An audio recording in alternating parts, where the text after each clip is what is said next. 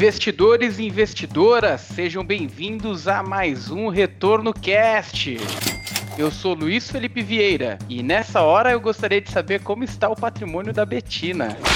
Eu sou Danilo Ardengue e volatilidade nem sempre é vida. Eu sou Felipe Medeiros e para mim volatilidade é vida quando ela é controlada. Diversifica sua carteira, porra.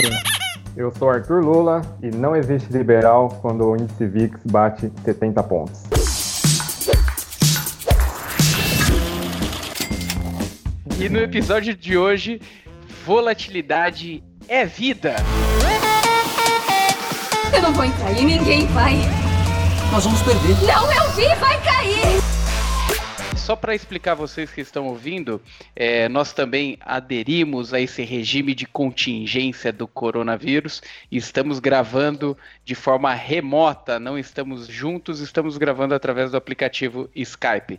Então, uma eventualidade, um áudio um pouquinho diferente é por conta disso, tá? Lembrando que temos as nossas mídias sociais, temos o Instagram, mais underline retorno, dá para você acompanhar a gente por lá, bastante atualidade. Temos o nosso grupo do Telegram, também temos compartilhado muita coisa bacana, muita atualidade sobre o que está acontecendo no mercado. Vai ficar aqui na descrição. Também temos o nosso canal no YouTube para você também nos acompanhar, acompanhar as nossas lives. E seguindo o tema de hoje, bloco 1, renda variável varia. Olha, pessoal, acho que mais do que nunca essa frase é a pura verdade.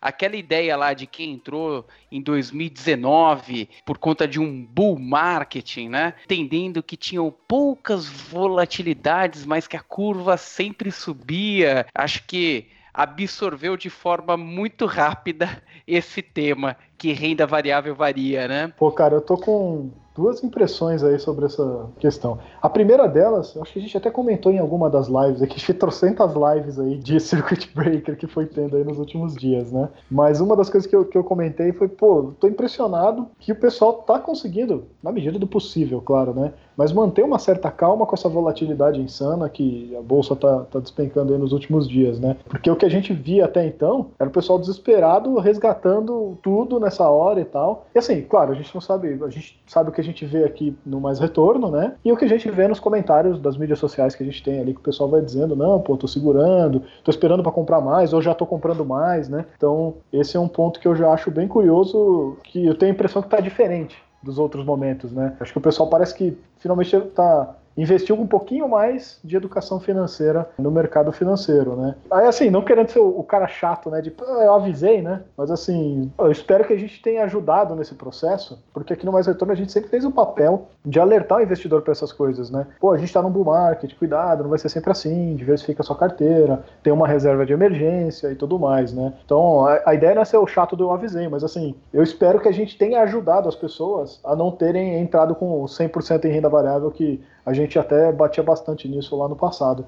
Porque hoje a gente está vendo a importância de ter feito uma carteira diversificada. É né? importante dizer que até na carteira diversificada a pessoa vai sentir oscilação, porque foi um contexto totalmente é, uma variável, é generalizado, uma variável é. que apareceu do nada e é, é uma questão mundial. Então, eventualmente, os ativos vão ser depreciados nesse momento, né, como um todo. Exato, teve, tá tendo uma busca por liquidez aí. Se a gente for pensar em ativos que, em tese, estariam subindo ou ajudando nesse momento, como ouro, outros ativos que normalmente se fogem em momento de risco, também estão caindo, também caíram nos últimos dias, né? E somando aí ao que o, o Luiz já disse e o Felipe complementou, renda variável varia e a gente tem históricos de queda, né? Então a, a XP fez um levantamento bastante interessante aí nesses dias. Se a gente pegar o IBX, né, que é um índice que replica as maiores é, ações da bolsa, né? Então acho que são mais ou menos 100 IBRX, entre 2000 e 2019, então são 20 anos aí de histórico, em média, a cada oito meses, esse, esse índice ele cai cerca de 5%, por, tem quedas superiores a 5%, né? Então, cada oito meses tem um resultado ruim e a cada mais ou menos um ano e três meses é, é apresentado quedas superiores a 10%, né? Então o investidor está vendo se concretizar mais um pouco dessas estatísticas nesses últimos dias. É claro, a, a situação fica mais agravada quando você tem vários tipos desse evento num curto espaço de tempo, né? Como a gente está vendo nesse mês de março, especificamente com, com a bolsa parando aí, já, já chegamos a seis vezes, né? E é interessante a velocidade que aconteceu dessa vez. Acredito que muito por conta da evolução tecnológica, evolução com que a informação chega hoje para o investidor, a facilidade de você operar no home broker através do celular, né? Diferente do que aconteceu em 2008, acho que a facilidade tecnológica também é, operou para que isso acontecesse de forma muito veloz. E eu sinto um pouco, conversando com algumas pessoas que experimentaram renda variável no ano de 2019, que parece algo que machucou, né? Simplesmente tiraram band-aid de forma muito rápida, né?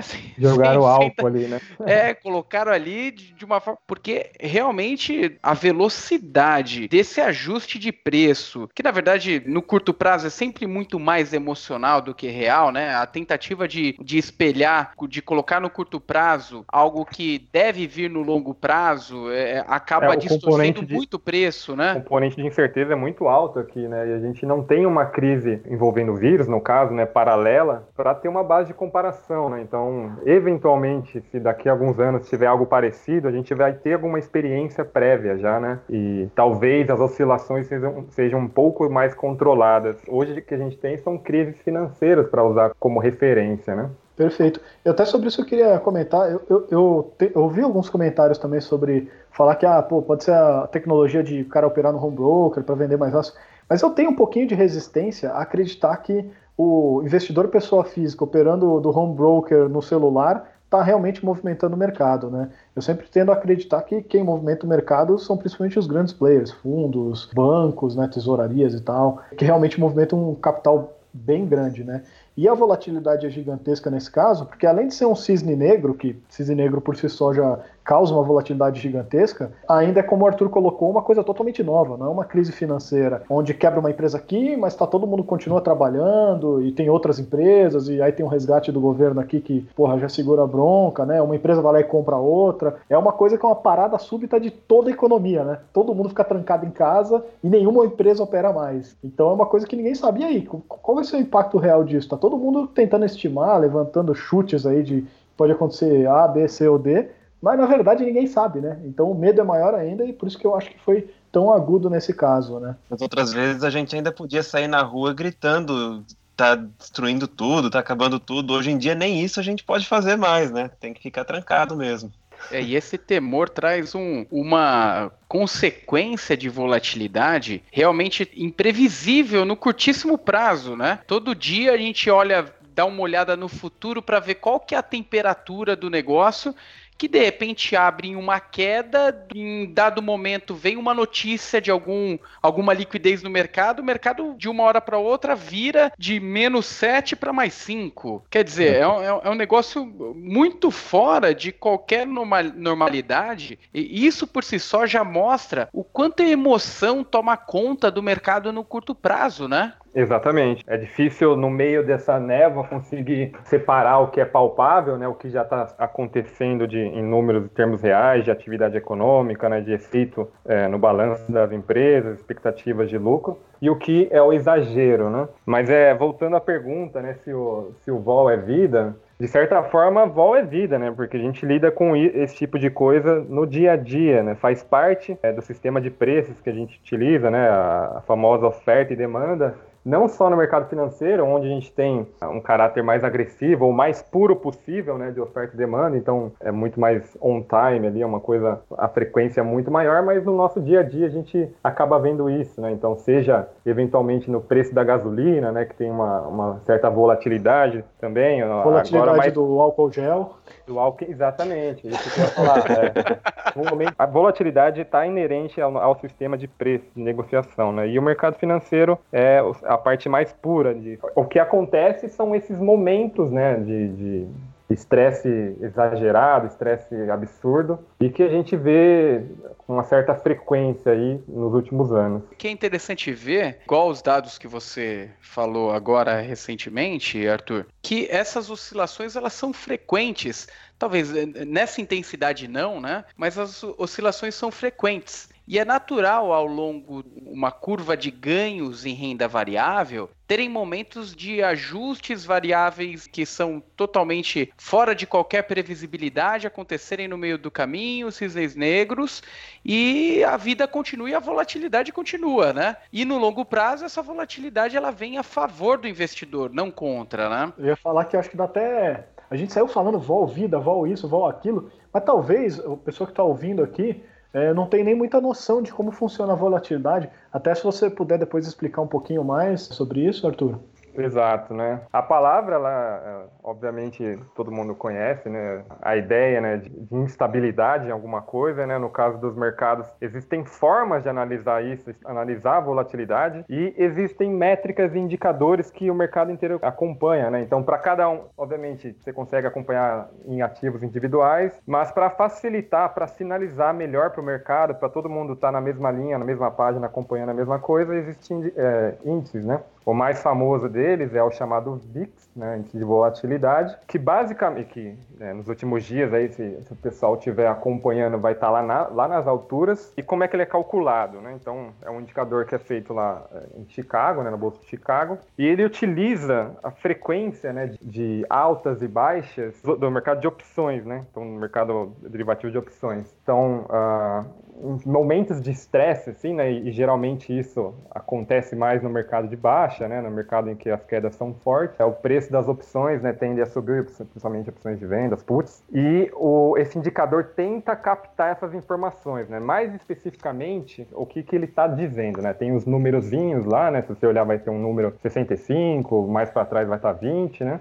que é uma volatilidade anualizada, né, qual que é a expectativa dos próximos dias das oscilações do mercado. Então, se você olhar um número uh, lá, 65, não é que a bolsa vai cair 65 no mês, né, na, naquele período, né? Tem formas de você particularizar essa taxa. Eu vou dar um exemplo aqui. Se o índice VIX tiver em 65 pontos, né, tem forma de você trazer esse, esse número que está anualizado para uma frequência mensal, você consegue trazer para uma frequência semanal, ou eventualmente até uma frequência diária. Né? Trazendo um número de 65 pontos para uma frequência mensal, daria algo como 18%. Né? Então, uma expectativa que mais ou menos pode variar de 18% para cima ou para baixo, que é bastante coisa. Né? Se a gente for para uma frequência semanal, é de quase 10%, e a gente tem visto isso acontecer nos mercados. Né? O mercado, inclusive, Inclusive, o americano, que tende a ter oscilações bem menores do que a brasileira, já chegou a apresentar 10% aí em variação diária. Se pegar semanal, então nem se fala, né? Você acha que essa analogia desse indicador para um índice do medo fica fora de, de, de configuração? Tira um pouco da essência desse indicador,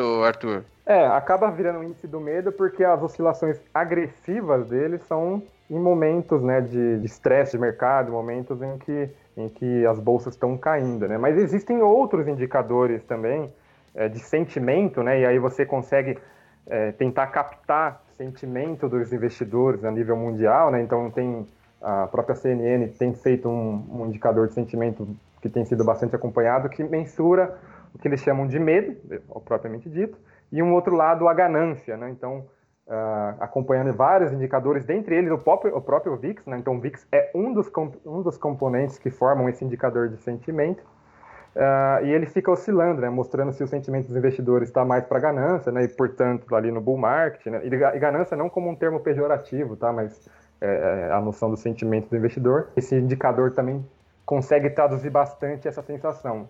O índice de volatilidade ele pode ser calculado com qualquer ativo, é para dar a noção ali para o investidor considerando o VIX como, né, como uma expectativa, o que esperar no, no, nos próximos dias. Né? E quando ele está muito alto e ele não cai abruptamente, ele não vai cair de, 8, de 70 para 20 no, de um dia para o outro, é uma sinalização bastante importante nas próximas semanas, né? que vai continuar com essa variância de um dia sobe, outro dia cai. Aliás, um dado curioso, hoje os mercados abriram em, alta, né? O mercado brasileiro tá, a Ibovespa está crescendo. E ontem também aconteceu isso, né? Abriu até com uma, uma queda relativamente forte, né? Isso considerando o dia 19, e a gente está gravando no dia 20, são dois dias seguidos de alta. Né? A gente não via isso desde a virada de fevereiro para março, dois dias seguidos de alta. É isso porque teve um, nessa virada de fevereiro para março, teve um final de semana do meio que deve ter uma apaziguada. Anterior a isso, só no começo de fevereiro. Então, no meio do caminho ficou essa história de sobe e desce, sobe e desce, eventualmente desce dois dias, sobe forte no outro. Essa é a ideia de volatilidade. Boa, e aí a, a questão que a gente está aqui falando sobre vol ser vida ou não é, é basicamente porque para quem é investidor mais agressivo, né, considera que quanto mais vol é melhor, porque da mesma forma que tem potencial de afundar, ela também pode ser para cima, né? Então tem potencial do ativo se valorizar. Por outro lado, se é um, um, investimento que tem pouca volatilidade, ele não tem muito potencial de se valorizar, mas ele é mais seguro aí no dia a dia, né? Agora, o, o que tem a ver com a gente falar que talvez não seja tão vida assim, é porque eu, particularmente, não sou um perfil agressivo, né? Eu estaria mais ali pelo meinho, moderado, né? É, e que eu entendo que o grosso das pessoas também esteja mais para ir do que para agressivo, embora no bull market todo mundo acha que é agressivo, né? É, o problema é que tem os fatores emocionais que a gente estava dizendo antes, né? Então, se você tem uma volatilidade, alta, enquanto está no bull market tudo tá indo para cima, maravilha. Mas no momento que o mercado vira e a gente tem a volatilidade para baixo agora, né, que é o que está acontecendo aí é, no, no, pico aí do coronavírus, o fator emocional bate forte nessas pessoas, principalmente nas que pensavam que agressivas eram um perfil agressivo e não são. E aí é onde ela toma uma decisão errada, né? Por isso que, apesar de ter pessoal até que defende que, pô, volatilidade não é risco e não sei o quê, é risco sim, inclusive é um risco que tem nome, que é risco de mercado, e é um risco porque a pessoa, se ela resgata no momento errado, que é quando a volatilidade está jogando para baixo, ela vai ser onde ela vai ter o prejuízo de fato de investir em renda variável. Inclusive, né? o momento não é de forma pejorativa o que eu vou dizer agora, mas muita gente que está na internet, que se tornou investidor há pouco tempo, é, estava repetindo como se fosse um papagaio que volatilidade é vida, e sem saber o que estava fazendo na composição das suas carteiras, né? Então, não é simplesmente repetir que volatilidade é vida. Por isso que eu disse na minha frase que nem sempre a volatilidade é vida. Mas a volatilidade ela mostra que o mercado está vivo, ele está funcionando, ele está rodando, né? Mas algumas pessoas elas acabam ficando sem reação quando tem uma volatilidade tão alta para baixo, né? Porque quando é para cima ninguém se preocupa, né? Agora quando vai para baixo começa a preocupação das pessoas e tem gente que congela, não sabe o que fazer nesses momentos, às vezes está muito alavancado, tudo. Então acho que nesses casos assim é importante que a gente sempre vá a fundo nos estudos, né? Não ficar simplesmente repetindo e achar que está fazendo a coisa correta, aquilo que está dentro do, do meu perfil de, de risco, aquilo que eu aceito ter de risco nos meus investimentos, né? É, e, e, a, e, o, e nesse momento é, é importante você não ter o comportamento de manada aquele comportamento que você começa a ver os preços caírem e fala, deixa eu vender que alguma coisa está acontecendo que eu não sei o que é mas vou vender que, que isso aí não tá legal. É, toma cuidado porque é o momento realmente de rever os fundamentos. A gente vai até explorar um pouquinho mais no último bloco é, essa questão, mas é, é, muito importante tomar cuidado é, ao olhar os números lá, né, as oscilações no dia a dia.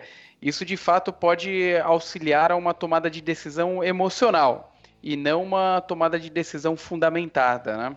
Exato, né? Eu acho que complementando o, o que o, o Danilo e o pessoal falou, os mercados são voláteis, né? Mas a, o seu perfil de risco não pode ser tão volátil assim, né? Ele pode mudar ao longo da vida, isso é normal, mas é importante, inclusive, para quem começou recente aí está tá enfrentando todo esse período, é, rever e entender qual que é o, per, o perfil de investidor que você tem para esse seu estado de vida agora, para o seu momento, para o seu capital, né? E não, tem, e não tem problema nenhum se você, no final das contas, se descobrir um investidor um pouco mais conservador, se você tem de repente você está próximo da, da, sua aposentadoria e, e não dá para correr, correr, tanto risco, né? É, e, e um ponto para deixar todos refletirem também é, é que nem sempre, nem tudo vai se recuperar, tá? Tem coisas que talvez não se recuperem, talvez tenham empresas quebrando nesse meio do caminho também. Agora, uma reflexão bem válida aqui, né? Uma empresa que caiu 50%, que perdeu 50% de valor de mercado ali com essa volatilidade toda, para ela voltar ao valor que ela estava antes, ela não tem que subir 50%, ela tem que subir 100%. E quantas vezes vocês conseguiram aproveitar oportunidades de, de ter uma alta de até 100% ou mais que 100%, né? É, diria que a maioria das pessoas, pouquíssimas vezes, pouquíssimas, a não ser que aquele investidor mais conservador, o buy and holder, tudo que não se preocupa tanto com essas oscilações e talvez esteja até comprando muito mais agora. Mas achar que tudo vai se recuperar de uma hora para outra, tem que tomar muito cuidado, porque uma queda de 50 precisa de uma alta de 100%, novamente repetindo, para recuperar o valor que estava antes, né?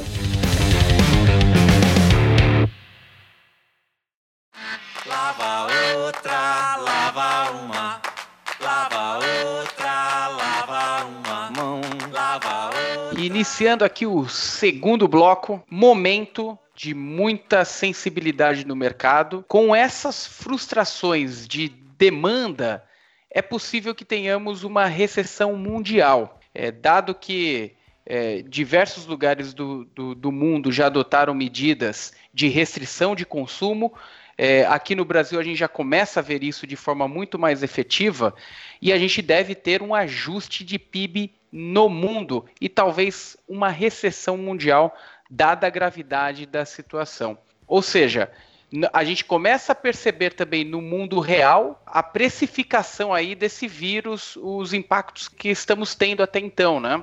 Exato, né? Felizmente a gente tinha uma expectativa muito melhor para esse ano. Era um ano, falando especificamente da economia brasileira, que a gente esperava uma aceleração, né, em relação ao que a gente viu nos, nos últimos três anos. Mas, é, apesar desse cenário de recessão, a gente tem que fazer algumas ponderações, né? Então, quando se fala em recessão mundial, é, é possível e, e, pelo menos é o que se desenha aí é, com, a, com, a, expectativa de uma, de uma cura, de um tratamento, de algum remédio que ajude, é que isso não fique próximo do que a gente verificou em 2000, 2007, 2008, 2009, né? É, onde teve realmente um crash global o sistema financeiro lá, é, principalmente nos Estados Unidos e na Europa, ficou completamente comprometido. O desemprego foi muito rápido lá, o impacto na atividade econômica foi muito rápido. Pessoas perderam as próprias casas, que é uma coisa que a gente não está vendo aqui. As pessoas não podem sair de casa, mas ainda elas têm casa, elas ainda têm um poder de compra, elas só não estão exercendo, né? Então, uma situação diferente, não deve chegar próximo do que a gente viu lá. Mas por que, que vai ser uma recessão mundial? É uma coisa muito mais técnica, né? Então, explicando é, de forma rápida, né? A gente já tem alguns dados da China, dados muito ruins dos dois primeiros meses, né, do ano de janeiro e fevereiro, que foi onde o, epicentro, né, na, na, situação naquele país. A gente, inclusive, não estava levando tão a sério aqui no Ocidente, né? Mas ficou muito concentrado lá e parou bastante a atividade econômica. Então, a segunda maior economia do mundo teve um primeiro trimestre muito fraco. Por outro lado, aqui já voltando para o Ocidente, a coisa começou né, em, em, mais ou menos em março, né? então meados de março, principalmente na Europa, nos Estados Unidos aí mais para a segunda semana, no Brasil também, aqui na, na, América do Sul, e deve se prolongar também, pelo menos aí por um, dois, é, três meses. Então você tem o lado oriental do mundo muito fraco no primeiro trimestre, o lado ocidental no mundo muito fraco no segundo trimestre. Então, quando você tem dois trimestres seguidos de fraca atividade, você dá tecnicamente o nome de recessão, mas aí não é para também entrar no desespero, né? A gente não tem sinais, né, de que vai ser algo próximo do que foi 2008. Né? Então, a expectativa é que seja bem diferente e também vai ser diferente olhando o caso brasileiro. A crise de 2008 no Brasil foi muito mais leve do que no restante do mundo. A gente sentiu o impacto, mas as nossas condições, tanto fiscais, mercado de trabalho, preço de commodities, que é uma coisa, um risco maior agora, estavam muito mais sólidos e fez com que a gente passasse por aquela crise muito, muito mais tranquilo. Né? O mercado de trabalho, o mercado consumidor segurou bem mais. A título de exemplo, a Bolsa de Valores em 2008 teve uma queda de mais ou menos 41%. Já em 2009, no ano seguinte, ela fechou com 82% de alta. Então você teve uma boa recuperação, você conseguiu anular aquele ano de perda, né? Perfeito. Ah, agora é, é, verificar como vai em ser. Em economia tem um negócio que a gente chama de ceteris paribus, né? Então, tipo, se tudo continuar constante, é o que deve acontecer, né? Olhando o que a gente tem de dados aí preliminares da China e tal, a gente projeta que deve acontecer isso pelo resto do mundo também. A única preocupação que eu tenho, e aí sem querer ser o profeta do apocalipse aqui, né, é porque uma coisa pode desencadear a outra, né? Então vamos supor aqui, e aí pegar um cenário bem catastrófico mesmo. Vamos supor aqui que tem lá uma, uma empresa que estava ultra alavancada, ou uma sadia da vida que estava mexendo com derivativos lá apostando para um lado e o mercado deu esse cisne negro virou para o outro. E aí uma empresa gigantesca, né? E essa empresa de repente vê que não vai aguentar passar um mês nesse aperto aí de lockup, aí, lockup não, é lockdown, né? Lockdown, é, de, enfim, de, de, de pessoal aí fazendo quarentena e tal. E aí essa empresona quebra, decreta falência, não paga nenhum fornecedor, não paga lá milhares de funcionários que tem, não sei o que e tal. Aí esses fornecedores quebram, enfim, aí é efeito em cadeia que Efeito uma, cadeia. É, uma recessão geralmente é acionada, né?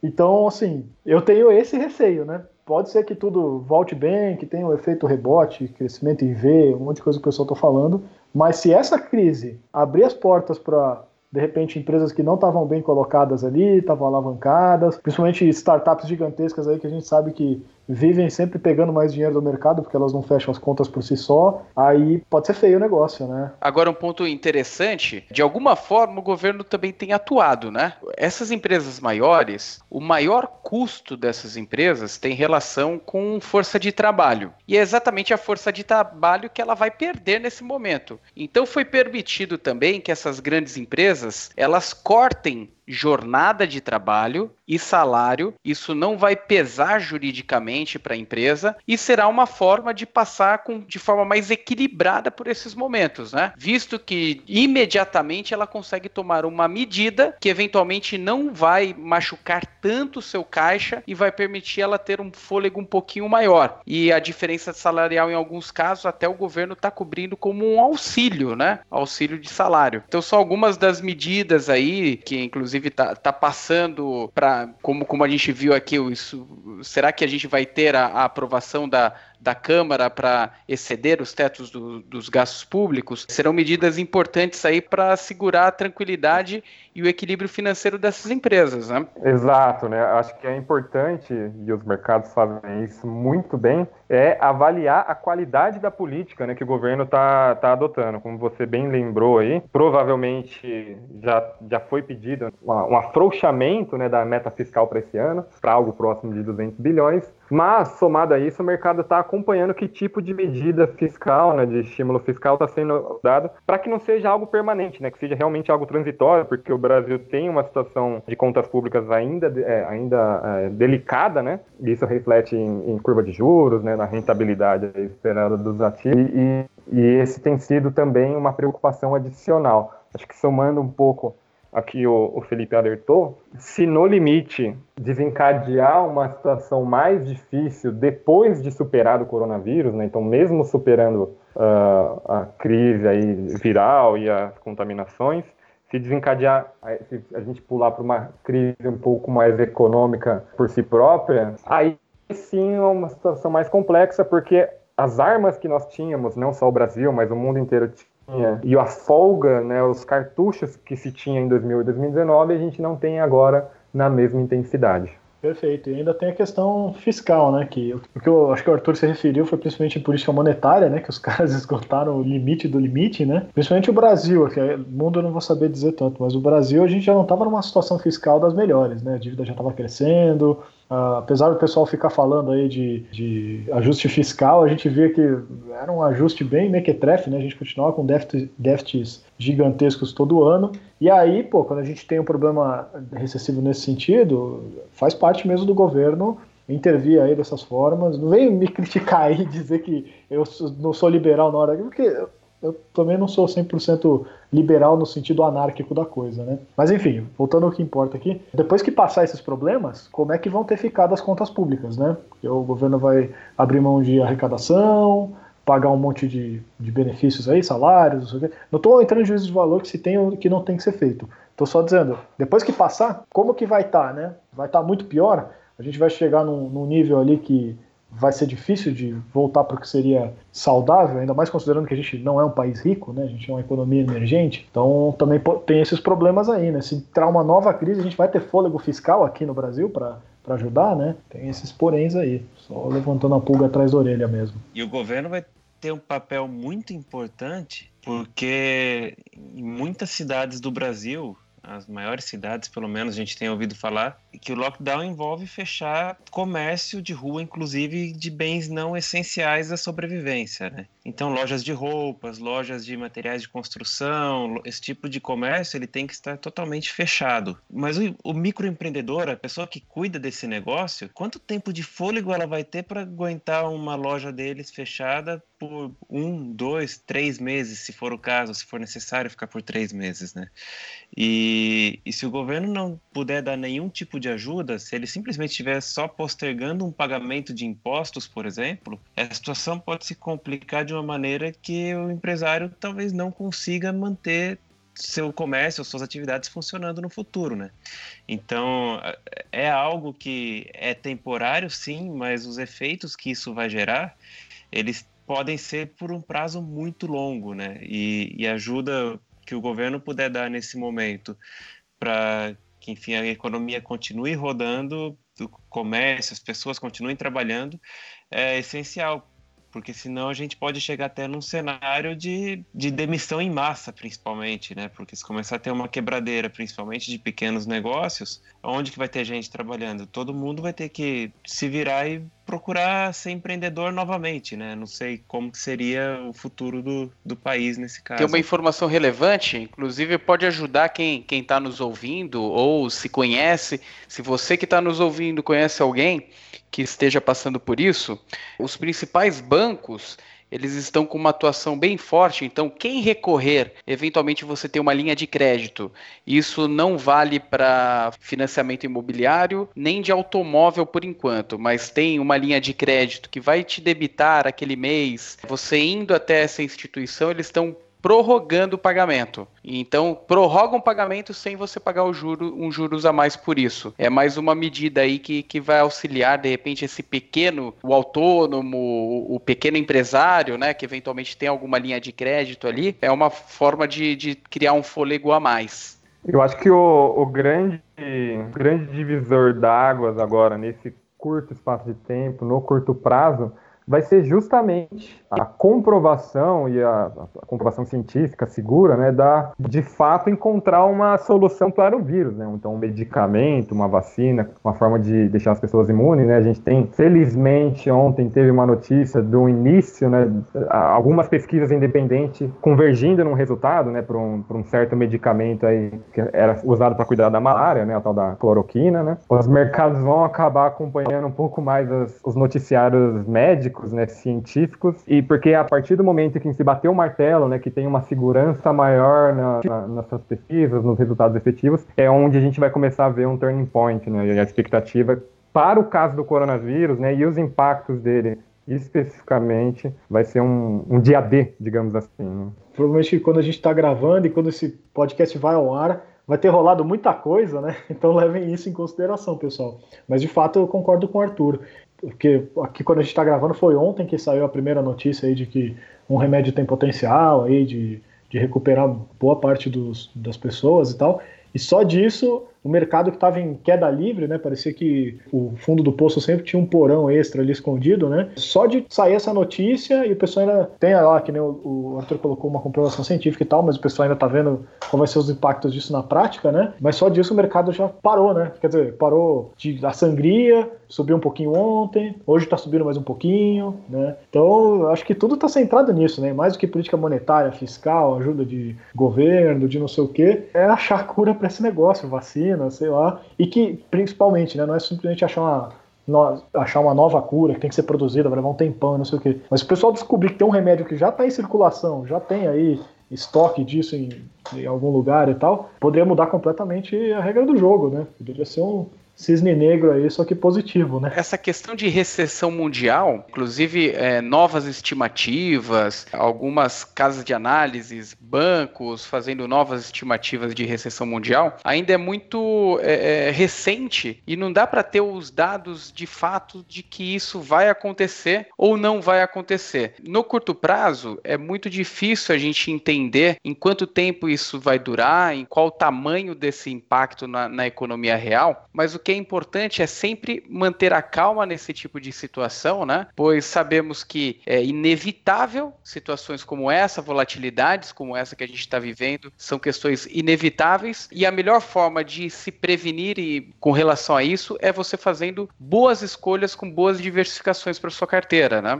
Acho complementando, né, o que o Luiz acabou de dizer, para o investidor não se assustar quando os números começarem a saírem, né? Então, supondo num cenário positivo aí, tomara que sim, que daqui dois meses nós já tenhamos tratado A, estejamos no nível mais ou menos como o da China, né? Sem novos casos diários, sem uma, uma loucura toda. Daqui dois, três meses é quando a gente começa a ver os resultados é, em termos de número, né? Em termos de pesquisa, do que está acontecendo agora. Então, é bem possível, né? Que os noticiários, se você for muito é, sensível aos noticiários, principalmente negativos, tomar cuidado para que daqui dois, três meses, quando esses números começarem a ser fechados, serão números ruins, né, como se espera, não, não se assustar e, e ver como é que está a situação do momento, né, no, no momento corrente, e não só observar o número que vai ser divulgado.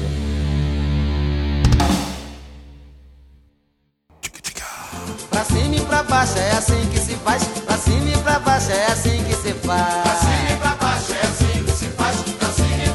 E agora indo para o terceiro e último bloco, a gente fundamentou um pouquinho, colocamos alguns dados aí do que tem acontecido aí diante dessa alta volatilidade, essa crise do coronavírus. Mas de fato, que eu acredito que o investidor que está ouvindo esse podcast quer é o que ele deve fazer nesse momento, né? Como se comportar? É hora de vender ou esperar o mercado se recuperar? É, a pergunta de muitos milhões de dólares aí.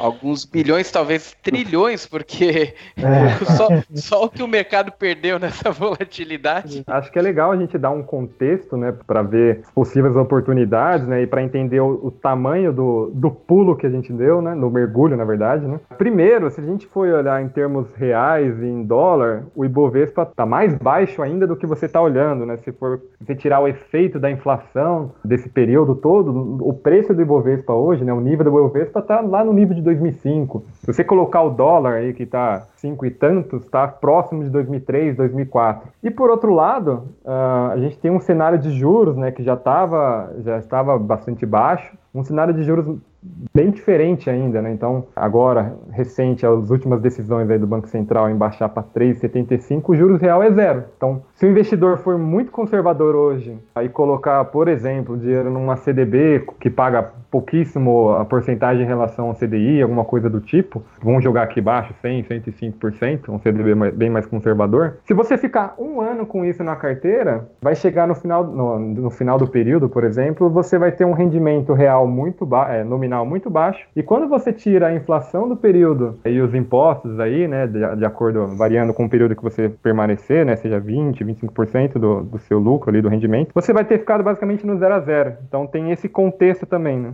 Boa. Uma coisa que, pegando até um gancho do que você fechou o outro bloco, falando para o pessoal toma, não, não se desesperar com números que vão sair, que os números podem ser bem ruins e tudo mais. É, para o pessoal que gosta de investir em ações diretamente e gosta de olhar múltiplos financeiros, também toma cuidado com os resultados que devem sair nos próximos trimestres, né? Porque o cara vai olhar lá, sei lá, preço-lucro, vai olhar. Não sei, tem algumas coisas que o cara vai olhar e. Bom, a própria receita da empresa e vai ter um um buraco ali. Então vai dar uma chacoalhada nos, nos múltiplos quando você for simplesmente jogar lá na formulinha, que não necessariamente vai condizer muito com o que deve se esperar da empresa, da, da, principalmente dali para frente, né? Que o preço da, das ações vai ter mudado completamente e o, principalmente os resultados financeiros da empresa vão mudar completamente. Então vai ter que ter um, uma análise um pouquinho mais embasada do que simplesmente ficar pessoal que vai meio que às cegas em múltiplo, né? Que nem, que nem faz com as, as, análises de fundo, né? Olha a rentabilidade passada, toma decisão. Então toma cuidado, não vai tão, tanto com sede ao pote na hora de olhar os múltiplos quando você tiver é, decidido se vai entrar ou sair aí nesse mercado. Sobre essa questão dos múltiplos, o que está acontecendo com, com o desconto que, que as empresas estão tendo nesse momento, talvez é uma tentativa já de precificação desses múltiplos para daqui a alguns meses ou até período de anos, inclusive, né?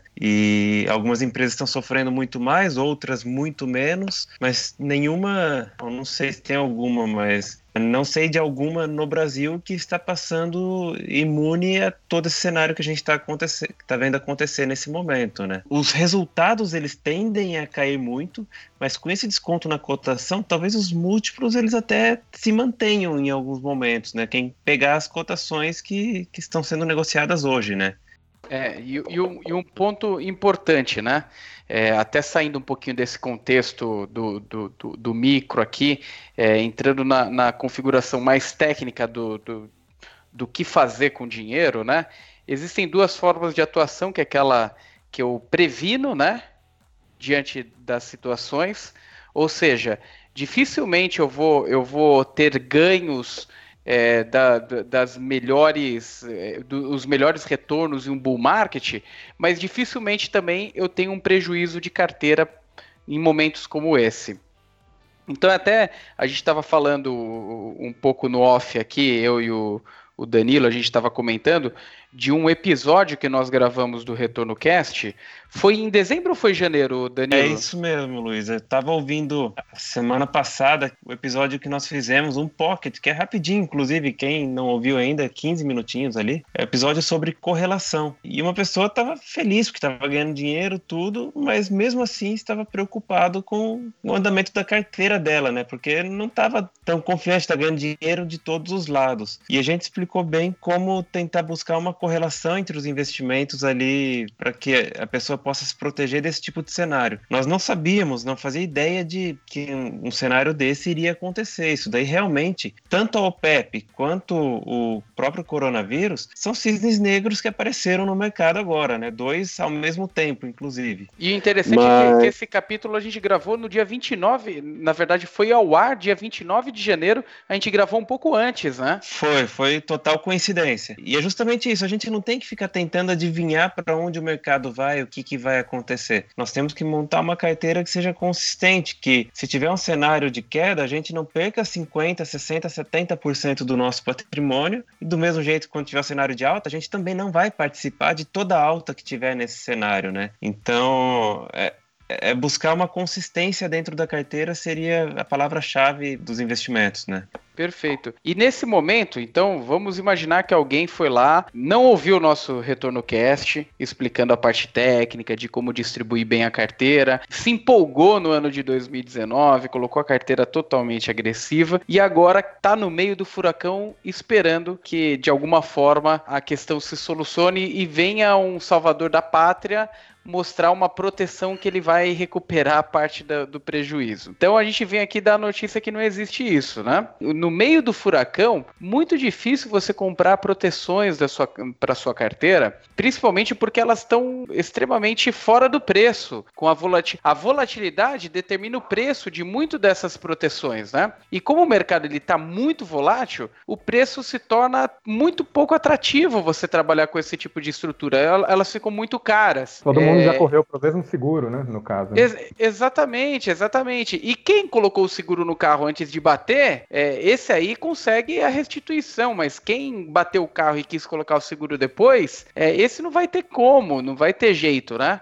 A, a, os mecanismos de proteção e de diversificação de carteira, eles servem exatamente para você manter um equilíbrio de resultado. Não significa que você não vai perder nesse momento, tá? Não vai ter oscilações negativas, mas as suas oscilações serão muito menores do que os oscilação da referência. Isso é. torna a sua carteira mais efetiva, né? Exato. Uma dica, sim, já que a gente está com um mercado com muita volatilidade, está difícil de comprar seguros, uma estratégia que, para quem está no mercado acionário e acredita que, que os ativos vão voltar, ou mesmo que não acredite e não quer se desfazer das suas ações, uma estratégia que acaba fazendo sentido nesses momentos é o lançamento coberto de opções. É você poder financiar o valor que você utilizou para comprar aquelas ações colocando alguma, algum valor no bolso agora. Né? É óbvio que, enfim, ele pode ser executado, mas com uma alta volatilidade, às vezes você pega uma variação de preços ali muito alta, que seria uma boa venda para um determinado ativo, e ainda colocar alguns centavinhos no bolso das opções, né? Exato, né? Os mecanismos aí de proteção, de hedge, eles são feitos antes, e você já, de certa forma, realizou boa parte do risco, né? Você já absorveu ele. Então, um movimento agora, um hedge agora não é feito pensando em ganhar mais dinheiro, né? Em tentar recuperar as perdas, porque o risco já foi absorvido, ele tem que ser feito antes. A não ser que você tenha um cenário para frente mais catastrófico ainda, você tem alguma opinião, você tem alguma tese muito mais catastrófico, aí sim você tem que se rediar a essa sua hipótese. É, do contrário, não, não faz sentido. Mas de qualquer forma, você tem que colocar isso no seu, no seu, nas, suas, nas suas estratégias, né, como regra de bolso, sempre se preparar para, esses, para essas situações, né, situações de elevado risco, situações, é, como foi dito, de cisne negro, né, termos técnicos, né, são situações de cauda, né, que são baixas, qual que é a ideia do seguro, né, a ideia do sinistro, né, que, por que, que você paga o sinistro, por que, que você paga o, o seguro? É uma coisa que tem baixa probabilidade, mas um alto custo, né, então quando você multiplica essa baixa probabilidade por um alto custo,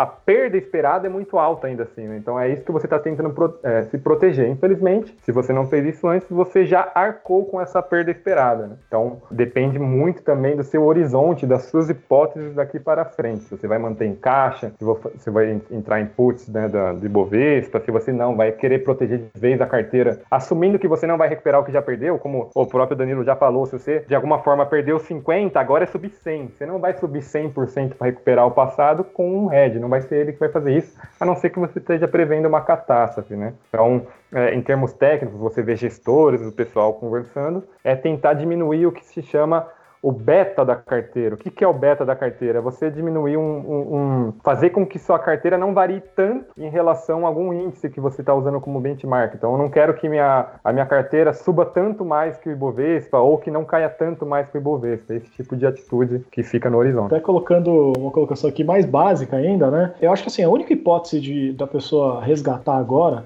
é se ela realmente reavaliar a carteira e admitir que ela fez um investimento errado, errado em todos os sentidos. Por quê? Tem duas hipóteses que a pessoa poderia resgatar agora. Ela percebeu que ela realmente entrou só pela euforia da, do bull market e ela não tem perfil de bolsa e essa pessoa está tendo problema de saúde já com o que está acontecendo. Então, talvez, pela saúde dela, vale o custo de tomar o prejuízo da, dessa desvalorização, né? E a segunda hipótese, que também é um investimento errado, ela alocou demais em ações, aí veio esse negócio do coronavírus aí que tem que ficar de quarentena, essa pessoa precisa de dinheiro, porque ela não está trabalhando, às vezes a renda dela depende do trabalho dela, tipo autônomo e tal, é, e ela não deixou nenhuma reserva de emergência, então também foi um investimento errado nesse sentido. Aí, pô, se precisar do dinheiro, não vai ter o que fazer, vai ter que resgatar no pior momento mesmo, né? Então eu só vejo esses dois cenários aqui para a pessoa resgatar agora. Porque se a pessoa, indo bem para o basicão, bem conceitual mesmo de investimento em ações, se ela investiu em ações com foco em longo prazo, e aí quando a gente fala longo prazo, a gente não está falando de semaninha, de mês, não. A gente está falando aí de 5 anos, 10 anos para frente. Né? Então você pensa no cenário inverso. Se a bolsa continuasse no bull market, continuasse subindo, você ia resgatar agora porque você quer colocar o lucro no bolso? Não, você ia manter a sua carteira, você está pensando em 5, 10 anos, porque o seu lucro pode ser bem maior lá na frente. Né? E agora que caiu, é a mesma coisa. Você está investindo pensando em 5, 10 anos. Você não vai resgatar agora só porque caiu. Espera lá 5, 10 anos que a bolsa provavelmente vai ter resolvido esse problema do coronavírus, e aí, claro, pode ter outros problemas aí, outras crises que ninguém imagina. Mas a longo prazo, a tendência é que a bolsa vai se valorizar mais. Ainda mais agora que a gente finalmente tem cenário de juros baixos no Brasil, né? A tendência, o normal, é que a bolsa se valorize mais do que outras alternativas de investimentos que você teria aí no mercado financeiro. E como colocou bem o Arthur aí, né? Agora você já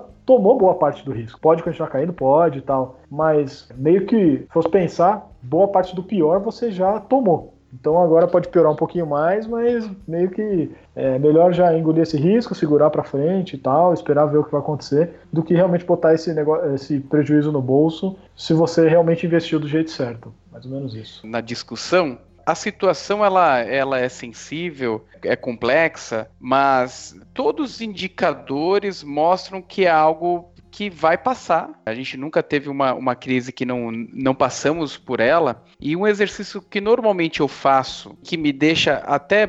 Normalmente eu sou bem equilibrado, bem tranquilo, procuro transmitir para as pessoas, para os investidores, essa mesma tranquilidade. E um exercício que normalmente eu faço é: eu estando no dia 20 é, do 3 de 2021, que é o dia que a gente gravou o podcast aqui, dia 20 do 3 de 2020, eu estando no dia 20 do 3 de 2021, eu imagino que essa situação esteja na mesma ou pior, É, realmente eu não imagino. Eu imagino que a gente já vai ter passado por isso, a situação vai estar mais equilibrada. Não é algo que vai se perdurar por muito tempo. Então a melhor situação, se você está totalmente alocado e tem tempo, igual o Felipe falou, né? Você tem tempo para esperar não mude os seus fundamentos, deixa a, a, estrutura ela se recuperar, deixa o movimento de mercado se recuperar, reequilibrar essa volatilidade, que agora o momento ele ainda é muito emocional, preços que não refletem a realidade e eventualmente algumas boas oportunidades de mercado. Tem muita gente, não estou falando para você alocar seu patrimônio em renda variável agora, mas eventuais aportes recorrentes, por que não você fazer um aumento desse saldo médio, né? Você pode passar por esse período aí com muito mais equilíbrio. Só para complementar um, um passo importante aí de tudo que vocês falaram, realmente, assim, continue olhando os fundamentos, se está tudo correto, etc. Porque se não tiver, mesmo que o prejuízo tenha sido muito grande, você tenha que realizar um prejuízo que enfim, a gente pode até entrar em mais detalhes sobre esse assunto em outros momentos, né? Mas é, realize e busque investimentos que tenham um potencial maior do que esse que você perdeu dinheiro. Não adianta achar que esse investimento que você perdeu dinheiro é o que vai fazer você recuperar o dinheiro. Pode ser outra coisa também, como pode ser o mesmo investimento. Mas essa reflexão é muito importante. Não se apegue a nenhum ativo que existe na tua carteira. Se apegue ao seu patrimônio, ao dinheiro que você tem. E se tiver que realizar algum prejuízo, faça e acabou. Olha para frente, sempre procura olhar para frente, porque olhar para trás pode gerar alguns sentimentos autodestrutivos no mercado financeiro. E isso pode ser que não tenha volta, né? E se a gente investe no mercado, nós gostamos de sempre ter dinheiro, né? Seguir aquela regra do Warren Buffett, porque se a gente perder todo o nosso dinheiro, a gente sai do mercado financeiro, a gente tem que sair da mesa. Então, pense em proteger o seu patrimônio e buscar as oportunidades daqui para frente, e não essas que às vezes foi até algum erro, alguma coisa que não foi legal, que, que enfim, perdeu dinheiro nesse período, né? Eu acho que nós falamos bastante, né, de, das pessoas que já estavam né, posicionadas no meio do furacão, toda a cautela necessária agora, a, a calma, o acompanhamento, né, se, se, esse for o seu caso, se você tiver um, uma preocupação mais de curto prazo. Mas também tem aquele, aqueles que não estavam é, posicionados, que acompanham o mercado. Se você conhece alguém que está tá vendo esse, esse momento aí, esse, esses preços, está saltando a hora, está tá coçando a mão ali, né? A ideia é a mesma, né? Então, para você que não que está pretendendo entrar, né, que felizmente não teve nenhuma perda aí ou que por algum motivo não estava posicionado durante esse, esse, esse, último mês, principalmente, né, também a cautela é igual. A mensagem continua sendo muito parecida, né? Então avalia bastante qual é a, qual a sua hipótese, qual é o seu fundamento, qual é o segmento que você tá, vai atuar, como que vai ser essa a sua carteira, como ela vai ser montada, se ela vai ser mais complexa ou não, vai ser mais concentrada, por que, que ela vai ser mais concentrada ou não. O cuidado para quem vai entrar agora, felizmente não tenha, não tenha tido tantas perdas como quem já está, tem que ser o mesmo. Né? A, a situação justamente é, é, o que fundamenta o nosso podcast aqui, a volatilidade continua alta, né? E a volatilidade continua alta, ela não afeta só quem já estava posicionado, mas quem quer se posicionar também. Perfeito, Arthur. Perfeito. Então, o tema volatilidade é vida. Volatilidade, sem dúvida, ela é muito importante. Ela é importante para a gente manter a, a, a, possibilidade de ter ganhos melhores né, ao longo do tempo. É, volatilidade ela é importante para a gente equilibrar os nossos ativos, termos alternativas de investimento de forma sempre equilibrada, sempre descorrelacionada. O momento que a gente passa é sensível, mas é um momento passageiro, sem dúvida nenhuma. Não se desespere. Se eventualmente você tiver mais alguma dúvida, não deixe de acessar os nossos canais. Nós temos o maisretorno.com, o principal comparador de fundos de investimento do Brasil. Dentro deles temos o, o nosso blog com diversos artigos explicativos. Temos também alguns e-books gratuitos que você pode baixar para se informar melhor. Temos o nosso grupo do Telegram, que estamos bem ativos nesse grupo, trazendo informações, atualidades sobre o mercado que está acontecendo, essas variações. Temos o YouTube, youtube.com barra mais retorno. Nele nós transmitimos as lives sobre o que as principais quedas do mercado, as movimentações de mercado e alguns assuntos mais específicos que sem dúvida vão te auxiliar aí no momento de definir uma carteira. E além disso, o Retorno Cast aqui para auxiliar os investidores. Se possível, compartilhe aí com seus amigos, os seus grupos aí de WhatsApp. E obrigado por participarem até aqui e até a próxima. Você ouviu Retorno Cast.